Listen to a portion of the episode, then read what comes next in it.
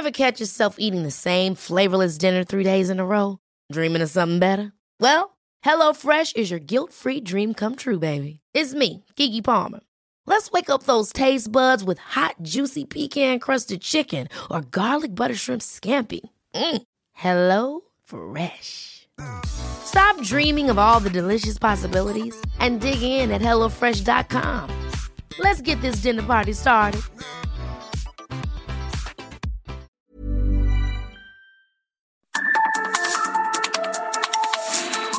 Norte a las coordenadas de la información.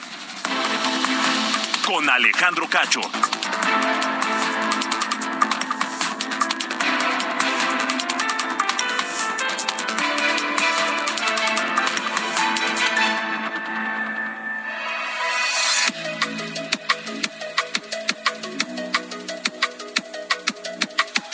Noches, bienvenidos a De Norte a Sur, este miércoles, miércoles 16 de noviembre de 2022. Yo soy Alejandro Cacho y les saludo con enorme gusto en esta en esta noche fresca. Tome precauciones, por cierto, porque el clima va a, cambiar, va a bajar la temperatura en buena parte de la República Mexicana. Empiezan ya a sentirse la cercanía, no solo del otoño, sino del mismo invierno. Así que tome precauciones. Esta noche bajarán de manera importante las temperaturas en buena parte de la República Mexicana, donde envío un gran saludo a quienes nos escuchan a través de la cadena nacional de Heraldo Radio en todo el norte y sur y este y oeste de la República Mexicana. Gracias, gracias por permitirnos acompañarles donde quiera que se encuentren, ya sea en casa, ya sea en la oficina, en la, en la escuela, en el trabajo, eh, en el coche, camino a casa, en el transporte público, donde quiera que sea que se encuentren, un abrazo fuerte de parte de toda la producción de norte a sur esta noche. Y también, también ese abrazo que es extensivo a todos quienes nos escuchan a través de Now Media Radio en los Estados Unidos, a donde enviamos también, por supuesto, como siempre, un gran saludo.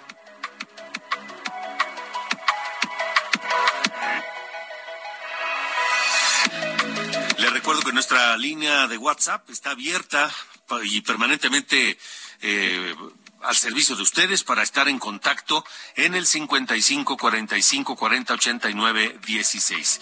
55 45 40 89 16. Así que eh, pendientes y de lo que ustedes nos quieran decir a través de la línea de WhatsApp de norte a sur. Esta noche, esta noche platicaré con la maestra Sofía Ramírez, directora general de México Como Vamos organización que presentó el índice de progreso social. ¿Qué es esto?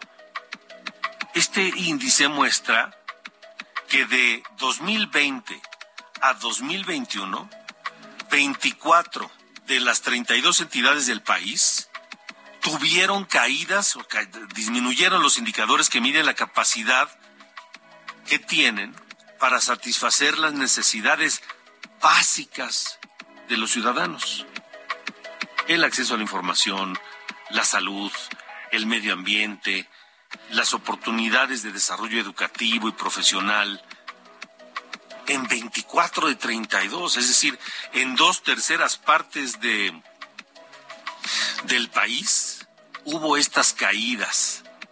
Usted allá en, el estado donde, donde nos escuchen, en cualquier entidad de la República Mexicana donde nos escuchen, creen que sus gobiernos locales, municipales, estatales, les cumplen sus necesidades básicas de vivienda, de alimentación, de seguridad, de acceso a la información, de salud, de un medio ambiente con calidad, que tienen buenas oportunidades de desarrollo educativo o profesional? ¿Creen ustedes, donde quiera que se encuentren en la República Mexicana, que los gobiernos les cumplen todas y les cubren todas esas necesidades? Llámenos al 55 45 40 89 16. Aquí los estaremos escuchando.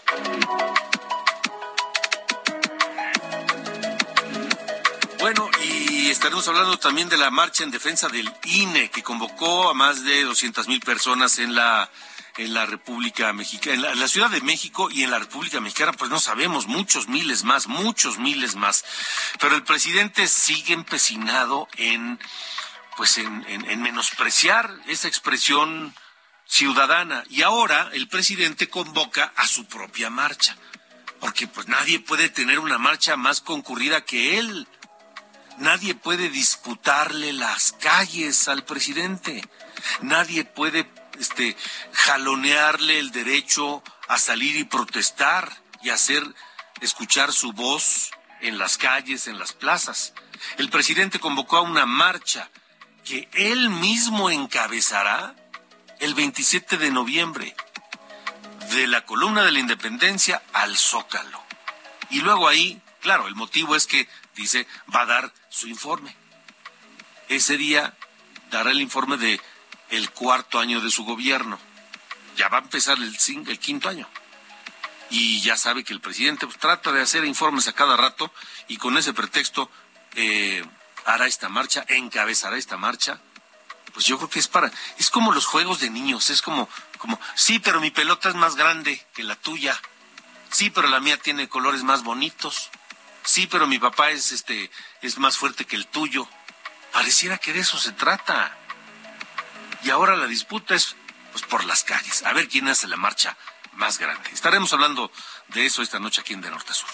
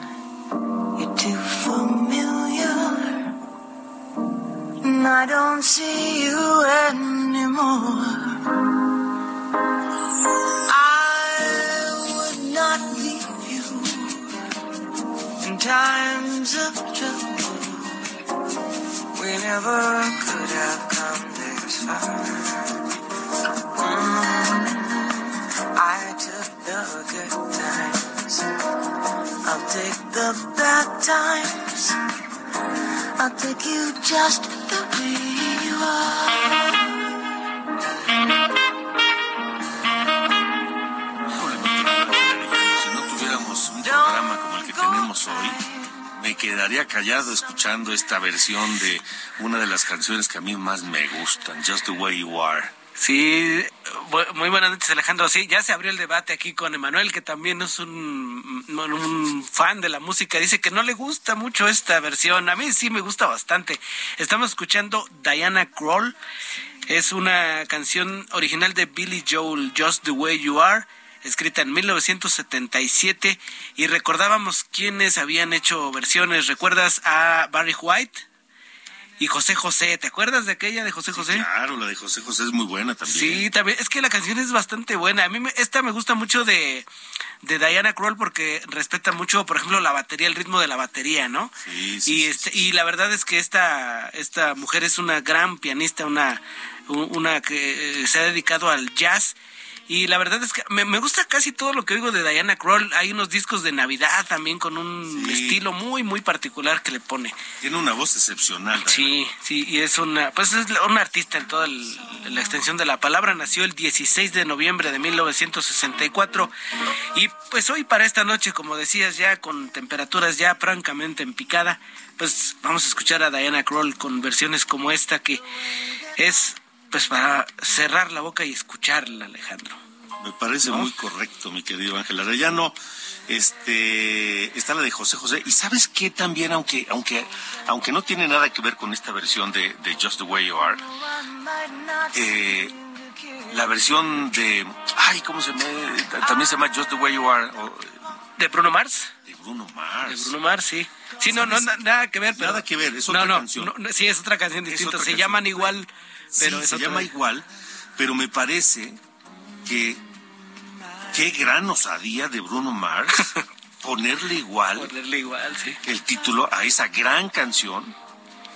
Y, pero yo creo que lo hizo porque estaba seguro, confiado de que su canción era igualmente buena. Sí, ese Bruno Mars también es bastante, bastante bueno. O sea, la verdad es que hay muchísima, muchísima gente que de, años para acá, o sea, ya, ya no te quedas a, oh, antes la música. No, la verdad es que hay músicos bastante profesionales, buenos.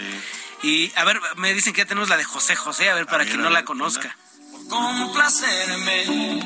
Dale. Por quererme retener que saquen el whisky, dice. Me acuerdo de la prepa, no, no ya mejor cámbiale, Sí, no. Sí, no, ya dejémoslo así, ya cambiémosle a otra cosa. Vámonos a la información. Vámonos, Alejandro. Dale, gracias, Ángel. Adiós, buenas noches. Adiós. I never want to work mm, I just want someone that I can talk to. I want you just the way you are. De norte a sur, con Alejandro Cacho. Continuamos en De Norte a Sur. Gracias por estar con nosotros. ¿Qué, qué, qué, dato este que da a conocer México Cómo Vamos? Saludo a Sofía Martínez, la directora general de México Cómo Vamos. Sofía, ¿qué, qué, qué dato este? Dos terceras partes del país en 24 de 32 entidades una caída en el índice de progreso social. Nos primero te saludo, Sofía, buena noche, y nos explicas qué es el índice de progreso social. Con todo gusto, Alejandro. Te agradezco el espacio y, como siempre, un placer platicar contigo y tu auditorio.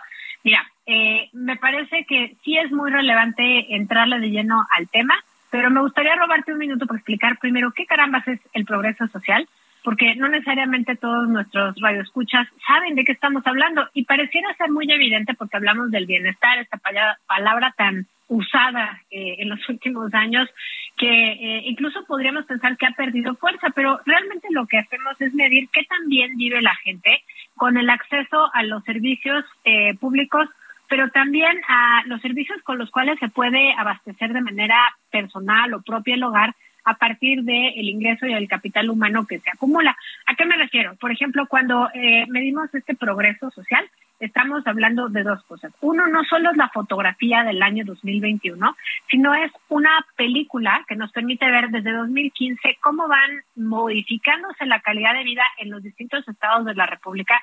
Por supuesto que son promedios, pero nos dan una indicación muy clara de para dónde van las cosas, cuáles son los problemas y demás. Esa es la primera parte. La segunda parte que creo que es muy relevante es que al no ser una cosa estática, no es el bienestar, sino el bien vivir en el tiempo, pues también nos permite hacer una proyección hacia adelante. ¿Qué nos está faltando para hacerlo mejor? Bueno, dicho lo anterior, quisiera comentarte, efectivamente, en la medición entre 2020 y 2021, digamos el segundo año de pandemia, tuvimos una caída en 24 estados en este indicador del bien vivir de las personas. Es gravísimo, sin duda, pero permíteme incrementar un poco el tamaño de la dimensión de la pérdida de bienestar y es que entre 2015 y 2021 prácticamente tenemos en el promedio nacional el mismo bienestar. Quiere decir que tenemos seis años de rezago. Ahora, si me permites el, la explicación, no es que en esos seis años no haya pasado nada. De hecho, entre 2015 y 2018, pues tuvimos un incremento muy considerable. Por ejemplo, entre el 15 y el 16 mejoraron 24 estados, entre el 16 y el 17 mejoraron 21 estados, entre el 17 y el 18 mejoraron 25 estados en esta calificación de progreso social. Sin embargo, este pico tan alto que encontramos o alcanzamos en el índice de progreso social en 2018 se ha visto mermado en 2019 con menos 16 estados, más de estados que perdieron eh, puntaje en progreso social eh, en 16 de ellos, y luego en 2020 perdieron 24 estados progreso social y nuevamente en 2021 otros 24. En resumen, entre 2018, que fue la mayor eh, puntaje, el mayor eh, indicador de bienestar que hemos registrado como país, podemos eh, anunciar que entre 2018 y 2021 pues hemos perdido bienestar en 30 entidades federativas. Es un escándalo, sin duda. Entonces, no es que en seis años no haya pasado nada, es que en los primeros tres tuvimos un incremento importante y en los últimos cuatro hemos visto cómo pues eh, se va cayendo esta eh, ganancia que pues nos ha costado trabajo porque más no todos los estados crecen o ganan bienestar en la misma eh, medida, ni todos lo pierden en la misma medida. Entonces creo que esa es una primera conclusión y el análisis sobre por qué entre 2018 y 2019, por ejemplo, hubo una caída es bastante eh, granular en el sentido de que, por ejemplo, la caída entre 2019 y 2020 pues es muy evidente. Tuvimos una pandemia, un cierre de escuelas, una pérdida de 10, eh, 12 millones de empleos de una quincena para otra a principios de año, se eh, contrajo nuestra economía en 8.5%. Vaya, fue realmente un año muy complicado 2020. Sin embargo, destaca que entre 2018 y 2019 hubo una caída en el, en el bienestar de 16 estados, entre otras cosas, por una merma en, eh, digamos, esquemas de eh, protección de las personas más vulnerables, me atrevería, atrevería yo a decir. Por un lado, por ejemplo, el cambio en las reglas de operación de muchos de los programas sociales, la pérdida de eh, varias décadas pues de expertise técnico de cómo hacer padrones electorales eh, padrones, perdón, de, de no padrones electorales, eh, registros de personas beneficiarias de programas sociales, de forma tal que le llegaran directamente a quienes más los necesitan. Entonces, con el cambio de administración, pues hubo una, un cierre del Seguro Popular y cambio por el INSABI. Hubo un eh, cambio en la lógica de los programas sociales que ya no se enfocaban en los más vulnerables, sino eran universales, por ejemplo, en términos de eh, las pensiones para el bienestar. Y número cuatro, se enfocaron en rubros que parecían inocuos en el sentido de decir, pues vamos a darle becas a los estudiantes de educación eh, secundaria y preparatoria o técnica en vez de privilegiar a los de educación primaria, perdiendo de vista, entre otras cosas, que muchos hogares muy vulnerables solo mandan a la escuela a sus hijos en la primaria. Entonces, si tú les retiras el apoyo en la primaria a estos hogares vulnerables, simplemente dejan de dar a sus hijos a la escuela porque pues hay la necesidad de conseguir suficiente sustento para ese hogar. Entonces creo que en ese sentido vale la pena destacar que como tú bien decías, el retroceso no solamente es del 20 al 24, sino que el retroceso acumulado entre 2018 y 2021 es de 30 entidades relativas y solamente sobreviven, digamos, con un ligero incremento Aguascalientes y Tabasco, por obvias razones en el caso de Tabasco. Em, ¿A qué podemos atribuir todo esto, Sofía? Aquí, aquí estas caídas y que y sobre todo que en dos terceras partes del país, pues este el saldo sea negativo. Claro, mira, me parece que eh, es multifactorial. Sin duda, uno de los temas es la caída en la contracción de nuestra economía. Este indicador de progreso social, índice de progreso social, está hecho a partir de 56 variables. Ninguna de estas es de ingreso de gasto o de algún tipo de monetización. Por lo tanto, no es decir, invertimos más o menos en alguno de los rubros, pero eso no obsta para decir, tenemos mucha infraestructura, por ejemplo, educativa en el sureste mexicano. Tenemos el 25-26% de todas las escuelas, de todos los planteles, de todos los niveles, están en Chiapas, Oaxaca, Veracruz y Guerrero. Y sin embargo son los estados con los menores niveles de eh, calidad en la educación, mayores niveles de analfabetismo. Entonces, creo que tenemos que partir de que sin crecimiento económico no hay inversión, sin inversión no hay, eh, digamos, provisión de servicios básicos, pero eso no es suficiente, necesitamos invertirle a la calidad, digamos, en la generación de capital humano. Ese sería uno de los rubros. El otro rubro que es importante es que se necesitan políticas de redistribución. Hay eh, el caso de Tabasco, como te decía yo, es uno de los dos estados que entre 18 y, 24, y 21 eh, alcanzaron a ganar un poquitito, 1.2 puntos en progreso social en una escala de 0 a 100 y sin embargo destacan porque pues mientras todos los demás perdieron, Tabasco sube. ¿Por qué sube? Porque entre otras cosas le invierte el gobierno federal, por ejemplo, solo en 2021 el equivalente al 61% de su PIB en el, estado le invierte en dos bocas. Otra métrica sería que en 2021 le invirtieron el equivalente al 80% de la inversión de Pemex y de CFE juntos en una única obra de eh, infraestructura del gobierno federal. Entonces, no estamos peleados con que haya inversiones dedicadas. Creo que simplemente habría que aquí eh, especificar que, pues, dado que está considerado seguridad nacional y que no, no contamos con una evaluación de eh, pues impacto social y que tanto va a hacer esto una retribución a la economía local en el largo plazo, pues la verdad es que tenemos que confiar en que va a estar bien, pero pues cuando uno confía y no verifica, lo más probable es que las cosas no vayan a salir tan bien. Entonces creo que necesitamos inversión en capital humano y en fierros, carreteras, logística. Necesitamos pensar en una estrategia a largo plazo porque estas tendencias no se revierten de un año a otro. Pero eso, eso, está muy complicado, Sofía. Estamos platicando con Sofía, la maestra Sofía Ramírez, directora general de México. ¿Cómo vamos? Eso está muy complicado porque no hay visión de largo plazo, Sofía. No hay visión ni siquiera de mediano plazo. Y no hay dinero, Mira, yo... porque el dinero se está destinando pues a lo inmediato, a pagar las becas, a los apoyos, a los programas sociales, y no hay proyectos a mediano o largo plazo. No, tienes toda la razón. Creo que ese es uno de los principales eh, retos y también demandas ciudadanas que tendríamos que tener tanto al legislativo que aprobó el proyecto, el presupuesto de egresos del próximo año eh, eh, hace unos días, como hacia el ejecutivo en la ejecución de ese gasto.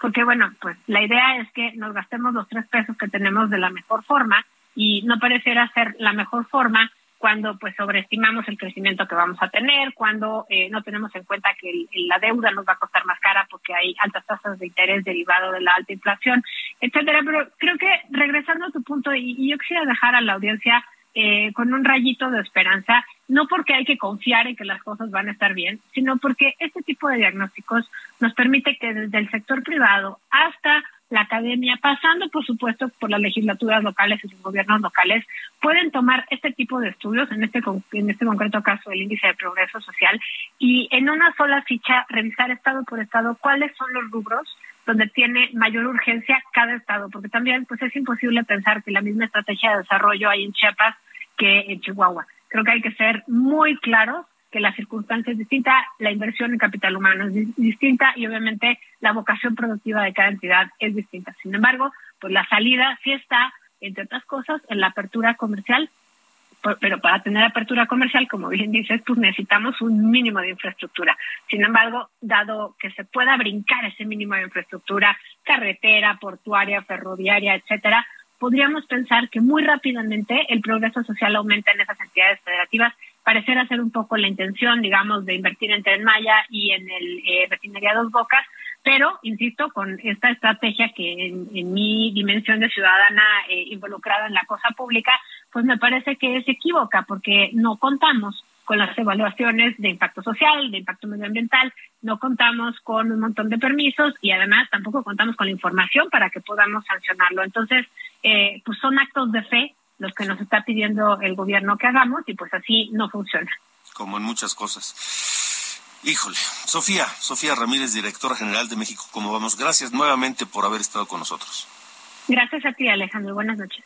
Gracias, buenas noches. Son las ocho con veintidós, tiempo del centro de la República Mexicana. Pues así, así está la cosa. O díganme ustedes qué programa ven a largo plazo. Realmente. Digamos, hay un plan de desarrollo de infraestructura a largo plazo. Alguna carretera o una red de carreteras, eh, puertos, eh, algún algún algún alguna eh, proyecto de desarrollo industrial económico a largo plazo. Bueno, no tenemos ni promoción turística. Y eso que ya tenemos una muy buena infraestructura turística, no tenemos ni promoción turística, imagínense. Gracias por escribirnos al 55 45 40 89 16. Gracias por sus comentarios. Eh, tengo aquí Saúl Rabiela. Gracias, Saúl. Buena noche. Dice, objeto con tu comentario. Están muy preocupados porque tendremos apoyo de quienes no viven en la Ciudad de México y quieren venir a la marcha. La marcha contra los ejecutivos extramonetizados. ¿Qué va a decir la oposición? Ya la oposición está ladrando diciendo que seremos acarreados. Es una de las opiniones de esta noche, pero tenemos más.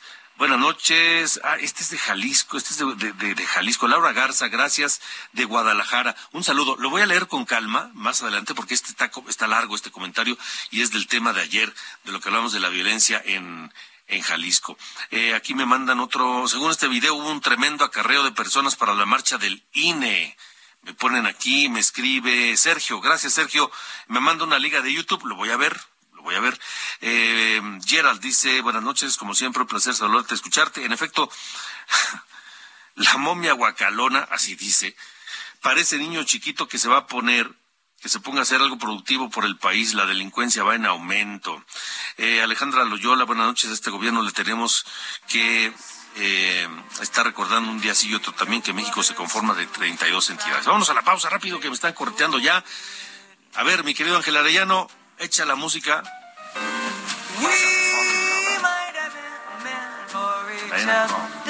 Esta noche aquí, en De Norte a Sur. Let our hearts discover. De norte a sur. Con Alejandro Cacho.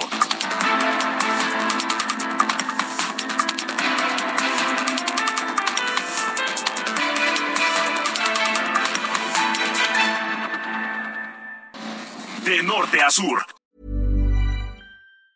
Planning for your next trip? Elevate your travel style with Quince. Quince has all the jet setting essentials you'll want for your next getaway, like European linen, premium luggage options, buttery soft Italian leather bags, and so much more. And it's all priced at 50 to 80% less than similar brands. Plus, Quince only works with factories that use safe and ethical manufacturing practices. Pack your bags with high-quality essentials you'll be wearing for vacations to come with Quince. Go to quince.com slash trip for free shipping and 365-day returns.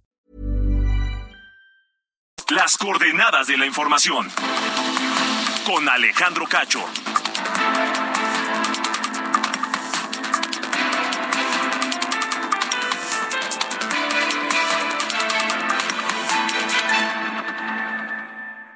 Heraldo Televisión, ahora también por Sky HD.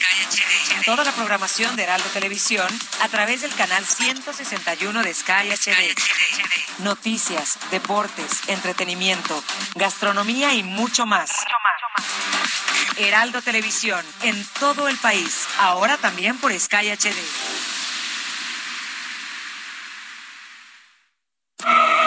No te pierdas lo que Total Play tiene para ti este buen fin. Contrata ahora y llévate 150 canales, 100 en HD para que veas tus programas favoritos, 50 megas extra para navegar a toda velocidad, un servicio de TV adicional por cuatro meses y por tiempo limitado recibe un Wi-Fi Pro sin costo. ¿Ves? Esta es una promo que sí es promo. Cámbiate ya y vive la experiencia Total Play.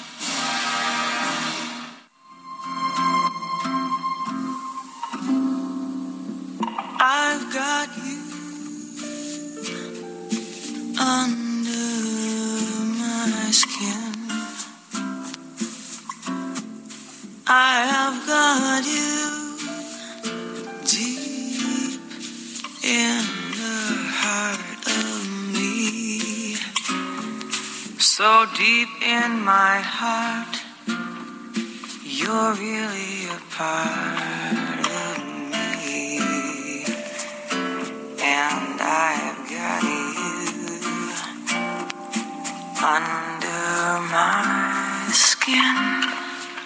Estamos escuchando esta versión de Diana Krall, esta canadiense, pianista, cantante de jazz con una voz excepcional, que nació el 16 de noviembre de 1964 en Nanaimo, que es una pequeña localidad pescadores en la isla de Vancouver, que es un lugar maravilloso, Vancouver, una de mis ciudades favoritas en el mundo. Cumple 58 años apenas. Diana Krall.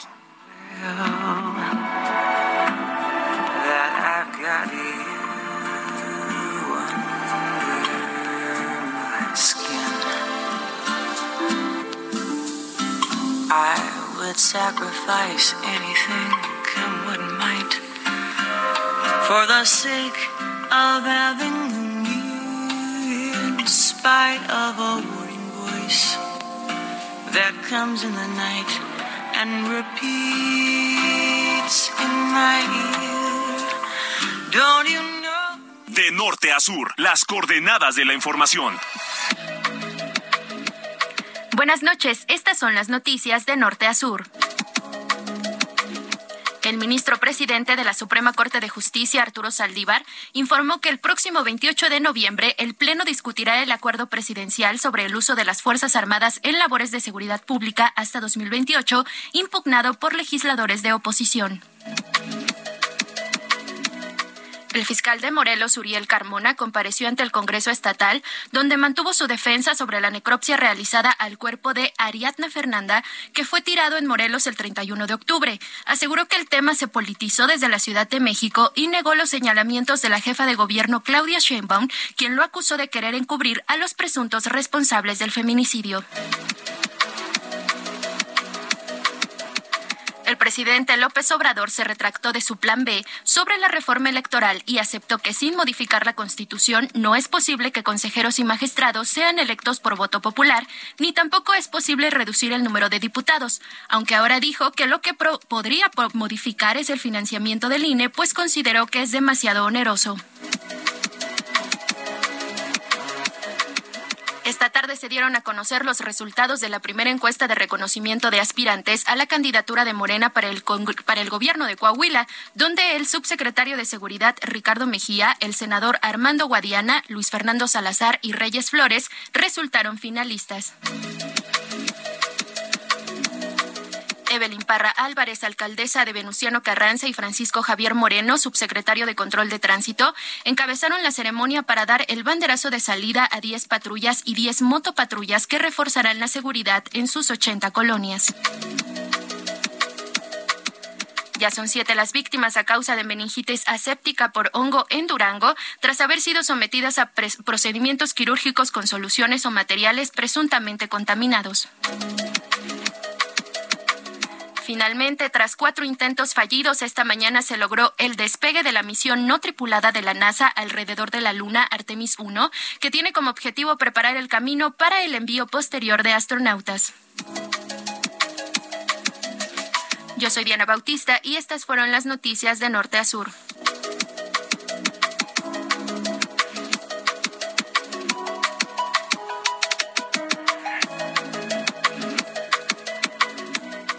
De norte a sur, con Alejandro Cacho.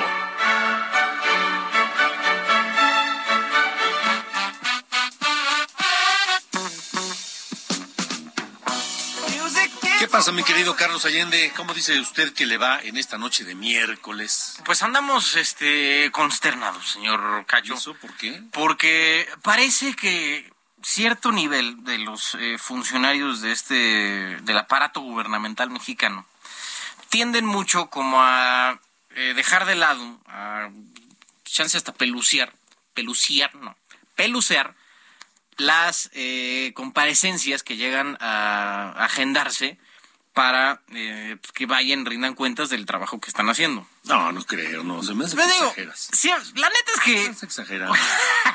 la verdad es que uno pensaría, ¿no? Que ya en un gobierno que, que todo iba a ser totalmente distinto, que no somos iguales, ta, ta, ta. Eh, se esperaría que fueran y tomaran con un poco más de seriedad, siendo incluso que el partido que está en el gobierno es mayoría en ambas cámaras, eh, se tomaron con un poco más de seriedad este asunto de eh, ir a rendir cuentas, ¿no? Del trabajo que están haciendo, cómo se han gastado el dinero de nuestros impuestos. Bueno, pues ahora la buena nueva fue de la el del cactus que está al frente de la Comisión Nacional de los Derechos Humanos, la señora Rosario Piedra ¿Del Ibarra. cactus? Del cactus. ¿Por qué del cactus? Pues porque pues, el cactus es inservible, ¿no? El cactus ahí está, nada más existe, consume nada más, o sea, nada más está ahí. Es una maceta, ¿no? Sí, la- la- el ficus que tenemos como este persona, en teoría, defensora de los derechos humanos. Ok. Pero bueno, ahí anda. Y eh, pues, la habían citado para eh, presentarse en el Senado, misma que eh, tuvo que, bueno, no tuvo, decidió declinar porque estaba muy ocupada. O sea, que ya tenía otros compromisos, que no me estén jorobando, porque ya, esto fue el 8, 8 de noviembre de 2022, cuando eh, nos acabamos de enterar, el 8 de noviembre de 2022, cuando canceló su eh, participación en, ante la Comisión de Derechos Humanos, allá de la Cámara Alta, y eh, argumentando tal cual que ya tenía comprometida su agenda en lo que quedaba del mes. Entonces, parece que tiene otras prioridades la señora Ibarra, que está rindiendo cuentas ante la representación popular sobre su trabajo.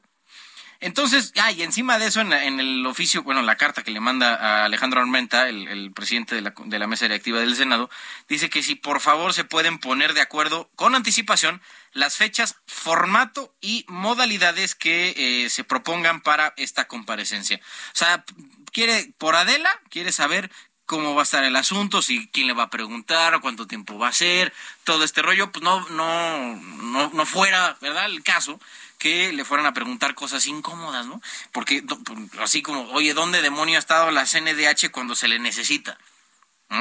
Entonces, considero que sería una buena oportunidad para que los legisladores eh, llegaran a, a una especie de acuerdo para poder meter en la ley, en las leyes mexicanas, la obligatoriedad que sería estar y, y- y presentarse ante una convocatoria de comparecencia emitida por cualquiera de las dos cámaras del Congreso y de caso de ser el- lo, lo contrario, que eh, tengan alguna especie de sanción. Digo, la, que se me ocurre de, de- de bote pronto es una especie como de torito, digamos, es que es una sanción administrativa, ¿no? Son 36 horas de arresto. Ah, no sé, digo, uno estamos aquí este rebotando ideas, pero la verdad yo creo que no sería ninguna mala idea, considerando que eh, pues con una facilidad tremenda, ¿no? Una carta, una, una carta de dos páginas y una firma de, de, Ros- de Rosario, con eso ya nos zafamos, ¿no? Y tenemos ya tiempo para... Sea, no, así no debería de ser. Nuestra representación de los ciudadanos está puesta en el Congreso y por lo tanto debería entenderse que todos y cada uno de los funcionarios, al menos federales en este caso, tendrían que tener la obligación sí o sí de presentarse a rendir cuentas. Pues, ¿qué, qué, qué mal carácter tienes, mano, la verdad. Digo, pero ah, esa madre resulta que yo soy el del problema. Sí, sí, sí, sí, la verdad es que nada te parece, este, se me hace que eres un, un neoliberal aspiracionista, Sí, conservador también. Conservador. Ese es parte de mi. Ahí sí está ya también puesto en mi, en mi currículum. bueno, sale señor, gracias. Pero además, Ay. considera que la señora Rosario Ibarra, Rosario Piedra, Rosario Piedra Ibarra, sí. Ibarra, pues no tiene tu tiempo ni tu agenda. No, hombre, no fuera. No, no está a tu Por disposición. Ah, pero es que también deberían Mira, de tener ella nada está a disposición de una sola persona. Sí, bueno, me ya claro. sabemos, me ya sabemos quién es. Sí, sí, sí. Entonces no le pidas más. Está bien. Porque mientras ella cumpla con eso, Todo lo está bien. demás no importa. Ah, bueno. Ya veremos quién sigue. A ver si Pues no te puede. pongas en ese plan, man, por favor. Está bien, señor Cacho. Está bien. Gracias. No, Mañana. nos vemos mañana. Adiós. Bye.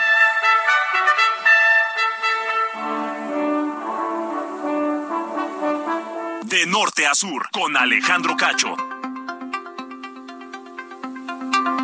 Esta noche me da mucho gusto saludar a Daniel Elguea, el director general de Fermaca Dreams, y a Ray Fletcher, quien es director general de Fermaca Infraestructura, que es, es un conglomerado de, de- de empresas que entre varias cosas que están haciendo, están abocados ahorita en un proyecto que es muy importante, muy importante para el desarrollo de distintas actividades económicas, distintas industrias y que pues creo que nos estamos o, no- o nos habíamos tardado en comenzar a tener disponibilidad de ese tipo de, de comunicación y tecnología en México. Gracias por estar aquí, Daniel. Gracias a, a Ray por estar también con nosotros. Buenas noches. Buenas noches, Alejandro? Daniel, primero, cuéntanos noches. qué es, qué es, qué es eh, Fermaca Dreams.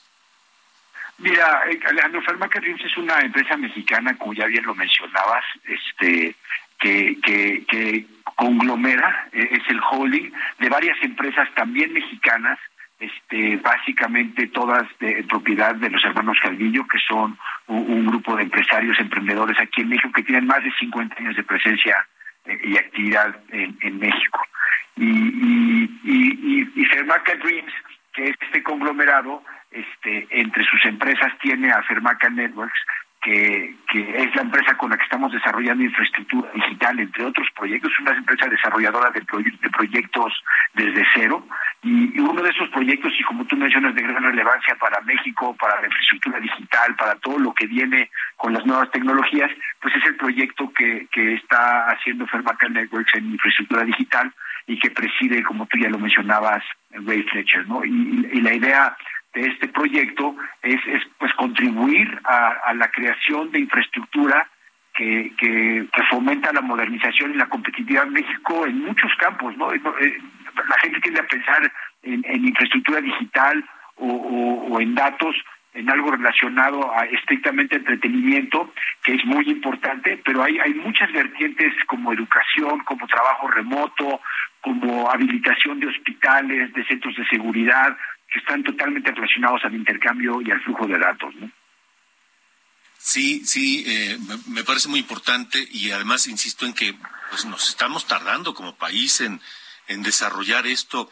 Ray, Ray Fletcher, eh, eh, para la gente que nos escucha en, en toda la República Mexicana, ¿cómo le puedes explicar de qué manera esta, este trabajo que está emprendiendo Fermaca Networks les, les va a beneficiar en su día a día?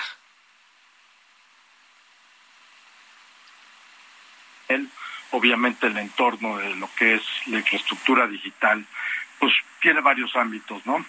Pero lo más importante creo yo que la infraestructura que estamos desarrollando da definitivamente encaminada al desarrollo positivo del país, a contribuir a la modernización y a la competitividad de México en lo que es el mundo digital. ¿Cómo los va a beneficiar en su vida diaria?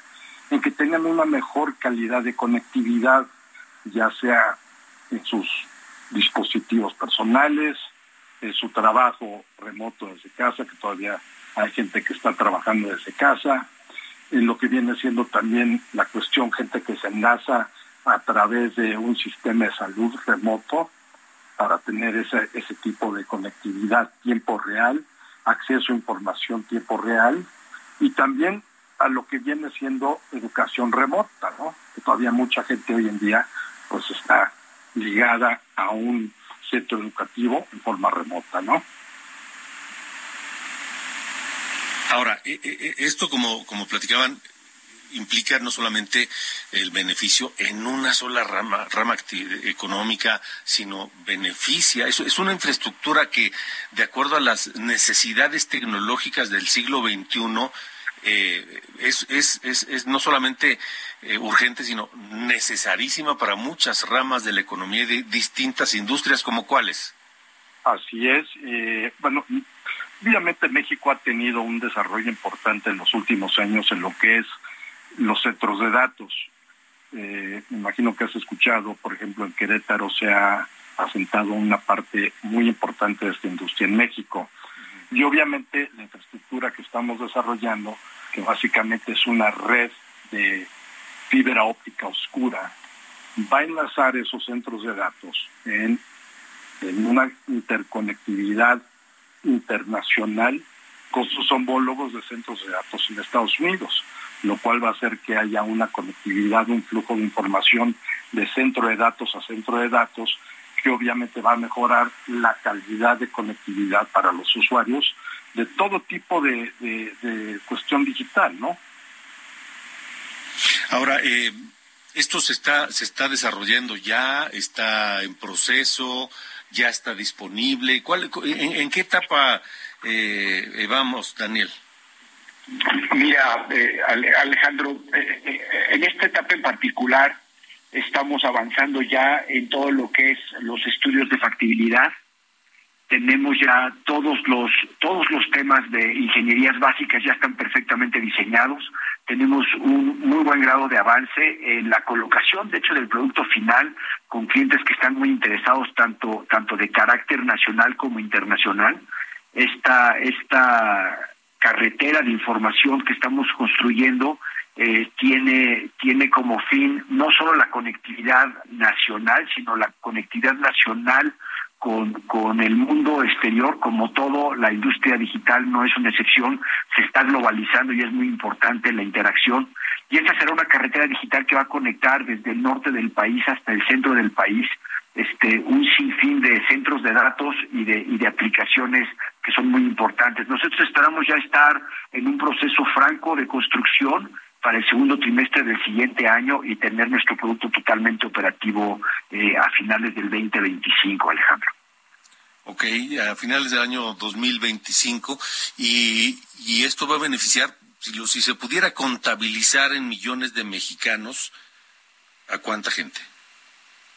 Pues mira, prácticamente es una carretera que nos va a permitir conectar con un sinfín de, de, información. Son 96 pares de, fibra óptica de última generación que, que nos van a permitir transportar de una manera confiable y de alta calidad, como mencionaba Ray Fletcher, una cantidad infinita de datos, una cantidad eh, increíble de datos que va a permitir atender industrias en todas las ramas, como te lo describía un poco desde entretenimiento, educación, eh, verticales de industria como el sector financiero, eh, pues en realidad todos los usuarios de la, de la, de la información digital, no solo almacenada, porque hoy estamos viendo una proliferación importante eh, en todo lo que son las aplicaciones inteligentes que requieren retroalimentación, es decir, se vuelven comunicaciones de doble vía que requieren de respuestas y, corridas de algoritmos muy complejos, muy rápidos, para poder tener respuestas prácticamente en, en tiempo real y poder así determinar algunas reacciones de algunos sistemas, como puede ser el sistema de la banca, como puede ser una cirugía remota digital, como puede ser una reunión o enlace de empresas, etcétera, ¿no? Entonces realmente va a poder tocar todos los sectores, desde el educativo, el de salud, el financiero, el de entretenimiento. Pues enhorabuena, enhorabuena, qué, qué gran proyecto. Eh, ojalá que, que, pronto empecemos a ver ya los, los beneficios. Eh, Daniel, Daniel Guea, director general de eh, Fermaca Dreams, y Ray Fletcher, director general de Fermaca Infraestructura. Gracias a los dos por haber estado con nosotros. Gracias, Alejandro. Al contrario. Hasta luego, buena noche. Nosotros continuamos en De Norte a Sur, son las ocho con cincuenta, diez para las nueve. De Norte a Sur, con Alejandro Cacho. Bueno, como le decía al principio de, este espacio, el presidente hoy en la mañana, a tres días luego de la marcha en defensa del INE el pasado domingo, que fue un rotundo éxito, imagínense de qué grado fue el éxito que cimbró al Palacio Nacional, cimbró al Palacio Nacional, tanto que el presidente hoy, desde ayer anunció que iba a ser su propia marcha y que sería el primero de, de diciembre. Pero, pero alguien, él dice, él dice que consultó a la gente, que la gente le pidió que no fuera el primero de diciembre, sino el 27. Porque el 27 pues es domingo y el primero pues es entre semana. Entonces, imagínese la capacidad del presidente para que en 24 horas pueda consultar, pues quién sabe cuántos millones de mexicanos que le pidieron adelantar la marcha al 27. En fin, el reporte lo tiene Noemí Gutiérrez. ¿Cómo te va, Noemí? Buenas noches. Alejandro, muy buenas noches. Pues sí, el anuncio lo hizo el presidente Andrés Manuel López Obrador en la conferencia de prensa matutina y es que ahora ya no dará su mensaje por los cuatro años de gobierno el primero de diciembre. Lo tenía planeado para este jueves a las cinco de la tarde en el Zócalo. Ahora va a marchar el domingo 27 de noviembre del Ángel de la Independencia al Zócalo y rechazó que esta es una muestra de músculo de la cuarta transformación, ya que dijo el pueblo le pidió la movilización y sobre todo participar. Y como bien recordabas, pues esta marcha es después este anuncio de la marcha es después de esta movilización que se tuvo el 13 de noviembre en defensa del, del INE. Pero escuchemos qué fue lo que dijo el presidente esta mañana. La gente quiere que marchemos el 27, un domingo, porque me plantearon, ¿por qué el Zócalo el jueves es día laboral? Queremos ir muchos, entonces va a haber una marcha. ¿La encabezaría, Vamos a hacer. ¿la, encabezaría usted o es la idea de el, ¿Eh? gobernador? ¿La encabezaría usted? La voy a encabezar. Del Ángel de la Independencia al Zócalo. El domingo. ¿Usted la, va a marchar usted? Yo voy a marchar. El informe, cuatro años de transformación. Bueno, Alejandro, comentarte que la marcha será a las nueve de la mañana porque dijo el presidente para que no les pegue el sol y después de este anuncio que dio el primer mandatario, pues en cascada secretarios de Estado, la jefa de gobierno, gobernadores y dirigentes de Morena y otros líderes de la 4T pues comenzaron a invitar a la gente a la marcha. Alejandro, la información que te tengo. Vaya, Noemí, pues yo no recuerdo un presidente en funciones que haya encabezado una marcha. No lo recuerdo, francamente. ¿Tú, tú tienes recuerdo de alguno? Pues no, hasta el momento no, pero el presidente pues está retomando pues estas movilizaciones que tenía cuando era oposición, pero bueno, finalmente está en el gobierno y lo que se ha comentado durante toda la tarde, pues que es en respuesta de esta marcha que se tuvo el domingo y sobre todo para mostrar su músculo en estos cuatro años y ya los 22 meses que le quedan de gobierno. Sin duda, sin duda. Noemí, Noemí Gutiérrez, gracias. Muy buenas noches. Hasta luego, buenas noches. Comentarios rápidamente. Fue idea de Barbosa, dice, me dicen aquí Norma Lorena, que fue idea de Barbosa. Sí, el gobernador de Puebla también este, convocó a una marcha. Soy Carlos López. Según López Sosobrador, la marcha del domingo fue de los FIFI. La suya, la próxima, eh, sería de los mantenidos. El que se lleva se aguanta. Dice, pues, es que, ¿sabes qué? Pues sí, tiene razón Carlos. Quien empezó primero con ese nivel de desprecio, de insultos, de agresión verbal, pues fue el propio presidente López Obrador. Tengo otra llamada, eh, otro mensaje. Hola, como siempre escuchando a Alejandro Cacho, pues el presidente se parece a Cerebro y Marcelo a Pinky tratando de conquistar a México ahora con su marcha. Están peleando como Pinky y Cerebro. ¿Qué hacemos esta noche para la reforma electoral? La marcha a defender Morena, la cuarta transformación. Ellos juntaron 40 mil, nosotros vamos a hacer 600 mil. Excelente tarde. Gracias. Atentamente, Gerardo. Gracias, Gerardo, por, por, por habernos escuchado. Y nos vamos ya. Ni modo, se nos acabó el tiempo, pero nos vamos escuchando música The Look of Love con Diana Krall. Yo lo espero mañana. Buenas noches.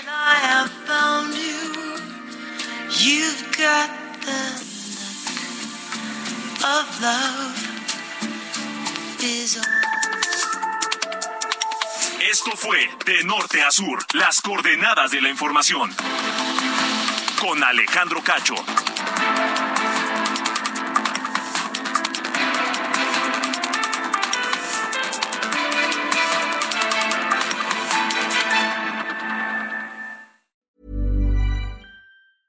Even when we're on a budget, we still deserve nice things. Quince is a place to scoop up stunning high-end goods for 50 to 80% less than similar brands. They have buttery soft cashmere sweaters starting at $50, luxurious Italian leather bags, and so much more. Plus, Quince only works with factories that use safe, ethical, and responsible manufacturing. Get the high-end goods you'll love without the high price tag with Quince. Go to quince.com slash style for free shipping and 365-day returns.